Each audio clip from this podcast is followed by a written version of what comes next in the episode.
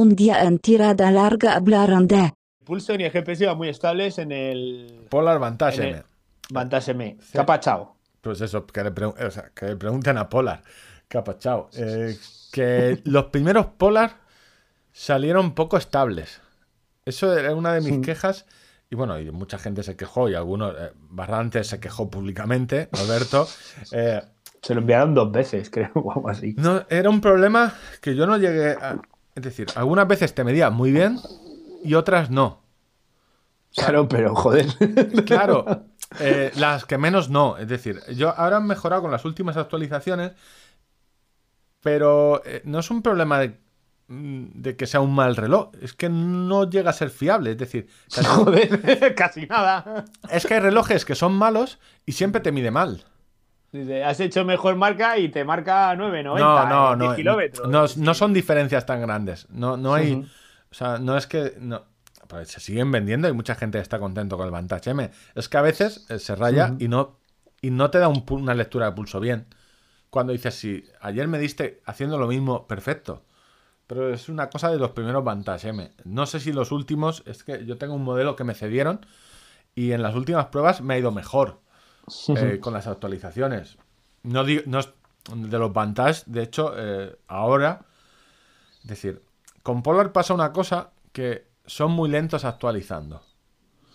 Vale, Consunto quizás no actualicen nunca y Polar son muy lentos. Y Garmin actualiza demasiado, ¿vale? Tenemos los tres extremos para que no me... Puedo recibir cheques de los tres sin problemas.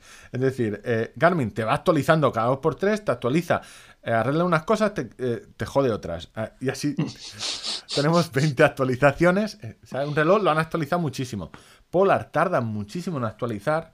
Con el V800, eh, después de tres años, aún seguían sacando una actualización. Y a los tres años y medio, cuando el reloj ya estaba casi obsoleto, dije, ya podíamos decir, es un reloj que han terminado. Por fin, ya tiene todo lo que dijeron y un poquito más. Pero claro, después de tres años.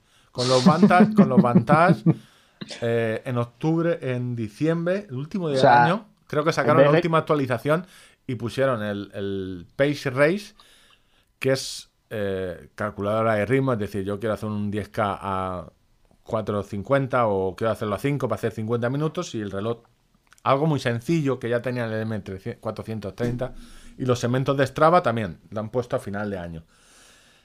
Y con todo este rollo venía a decir que ahora parece que los Vantage funcionan un poco mejor. Un poco mejor, o sea, ese es el parche, ¿no? Eh, funcionan un poco mejor. Sí, no, eh, funcionan No mejor. es mal que- reloj, pero no fiable. A ver, eh, no, no he dicho eso, ¿eh? Digo que a Has veces, a veces eh, da datos que no tendría que dar. O sea, eso es como hilillos de plastelina, casi. Vale. Es decir, es como una persona. Da datos que no tenía que dar. Es como Siempre tú, de- vez en cuando sueltas chistes malos. O sea, ¿te, te mataría por ello? No, joder, llevamos dos horas. O sea, te permito que de vez en cuando. Me, me- me- y encima eres barato. O sea, es- pues bueno, asumo que de vez en Vale, cuando. Entendido. O sea, ¿Eh? no, no, eres tan crítico con el reloj. Vale. Aceptamos, vale. Si quieres uno mejor eh, o más fiable, Da datos que, que... Forerunner Eh, 245. Yo, 245, que es el reloj estrella de la gama eh, del segundo reloj que te quieres comprar, ¿no? no, ese lo tengo. Te lo tengo ahora mismo comprado. No, me refiero al reloj de alguien que se ha comprado algo más inferior Sí, sí, y cuando quiere mejorar, el siguiente paso antes de gastarse la panoja en el Fenix 6 es, es no, y, antes- y de gastarse. O sea, el reloj intermedio de decir, bueno, eh, tengo 230 euros y he tenido varios relojes GPS y ahora quiero que sea, algo que me dé para bastantes cosas. para correr. Sobre todo para Vale. correr. Eh, pasamos a la siguiente.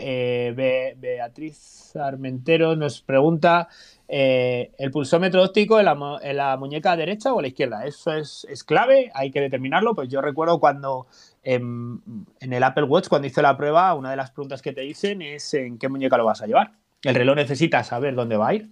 Pero es un tema que necesitas saberlo por la monitorización de la actividad. O sea, Vale. es decir, por porque si eres diestro, para que sepan que esa muñeca la vas a mover más que si eres zurdo.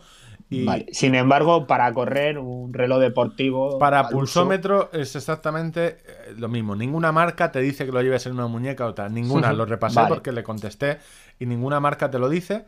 Y porque no es un tema de dónde lleves el corazón, lo que mide es la diferencia de luminosidad cuando eh, el, corazón bombea y el haz.